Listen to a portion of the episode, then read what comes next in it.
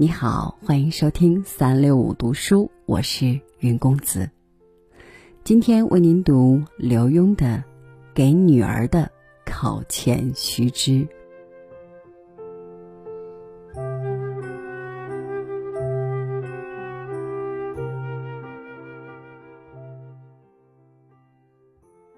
后天就要生物课会考了，我好紧张。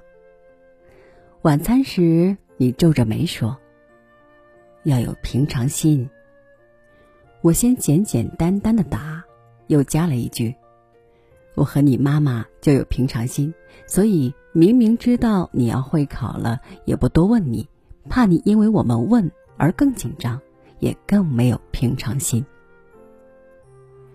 什么叫平常心？我不懂。你说。好。我就用平常心跟你谈谈平常心吧。平常心就像这三个字，是平常有的心，是平常的心情。举个例子，你平常早餐都吃一个鸡蛋一块面包，晚上都睡七个小时，考试的时候也像平常一样睡七个小时，早晨吃一个鸡蛋一块面包。就是有平常心。至于没有平常心的人，可能碰上考试只睡五个小时，早上为了增加体力，多吃一个鸡蛋一块面包，还多喝一杯果汁，吃根香蕉。到了考场，又灌下一瓶浓缩鸡汤，结果你猜怎么样？因为他的生活方式跟平常不一样。睡得少，本来新陈代谢已经不好，又吃太多东西不习惯，反而可能在考场胃痛。我就曾经在参加大专联考的时候，因为没有平常心而呕吐；我也曾经因为没有平常心，在上电视主持特别节目的那天，脸上长了两个大包。为什么呢？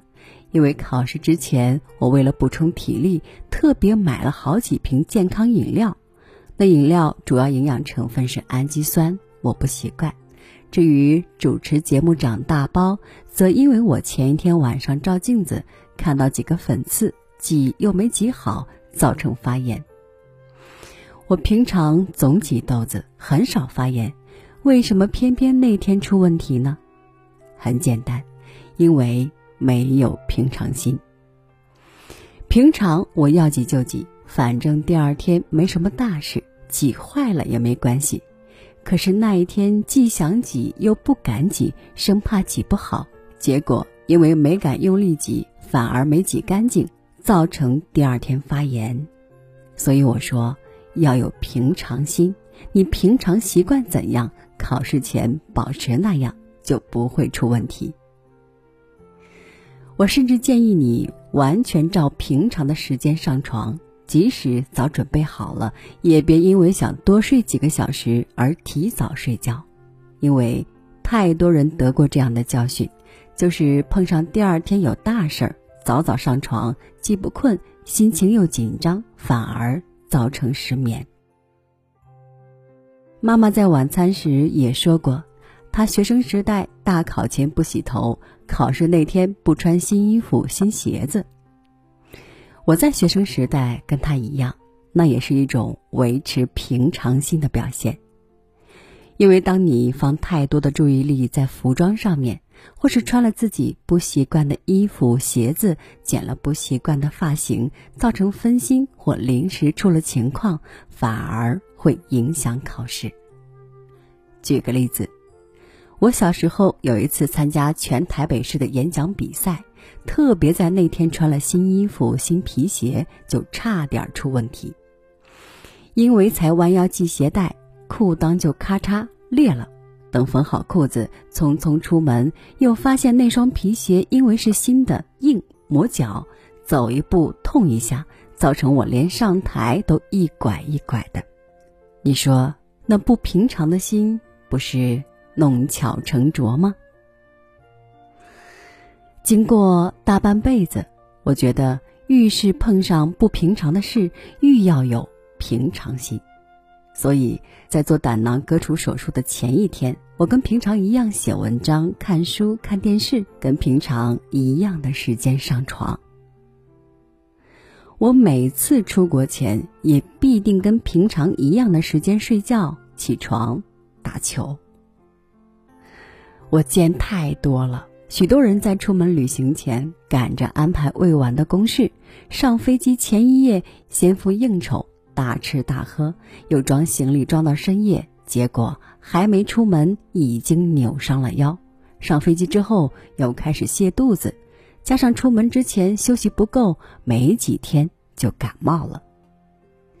或许你要说，出门前的事情当然要安排好，行李也当然要装。对，这正是我强调的。遇事将要面对不平常的情况，你愈应该早早安排，把那些不平常的负担用前面充裕的时间分散。就如同考试。你想能有平常心，就应该早早准备；你想出门之前表现的从容，就应该早早去规划，甚至两三天前就已经收好行囊。你想穿新衣服上台，则应该早早的就把衣服试穿一遍，甚至穿上鞋子里外走走，看看步子跨不跨得开，脚会不会踩到裙角。平常心要以平常来准备。而非临时抱佛脚，平常心也是心常平，让你的心总保持在平静的状态，才能以不变应万变。所以，只有平常就努力、平常就警醒的人，才有资格谈平常心。